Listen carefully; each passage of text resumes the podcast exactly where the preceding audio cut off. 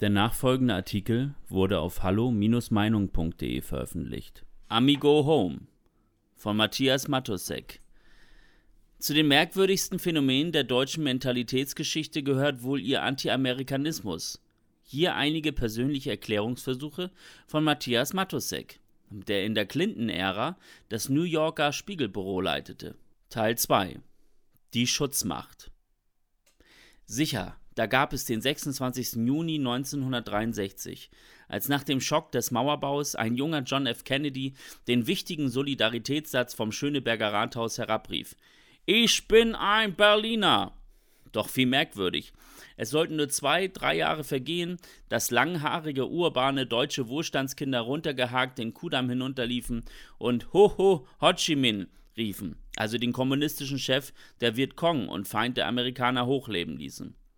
Die Amis, unsere Schutzmacht gegen die Sowjets, Adenauer im Osten, waren plötzlich zu Feinden geworden.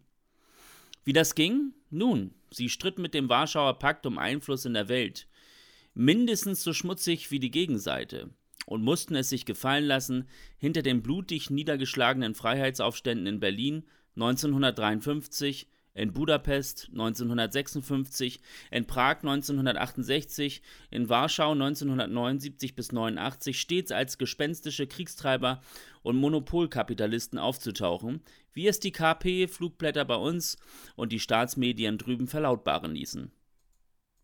Aber Amigo Home?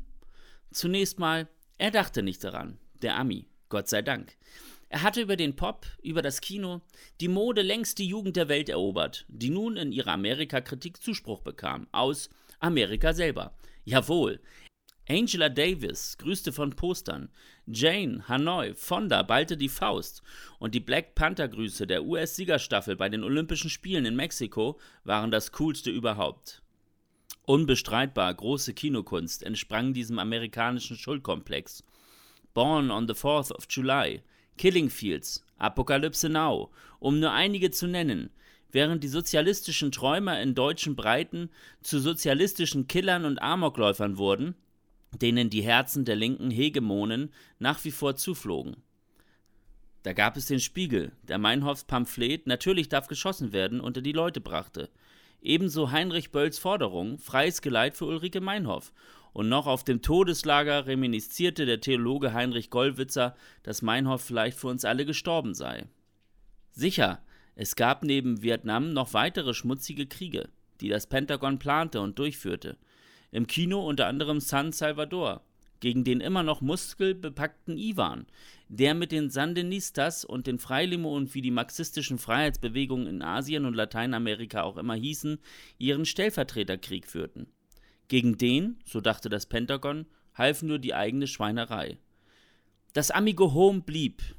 Es wurde mit Kugelschreibern in jede in Deutschland verkaufte Jeans eingeschrieben und selbstverständlich mit dem Peace-Zeichen versehen, das lustigerweise an den Mercedes-Stern erinnerte.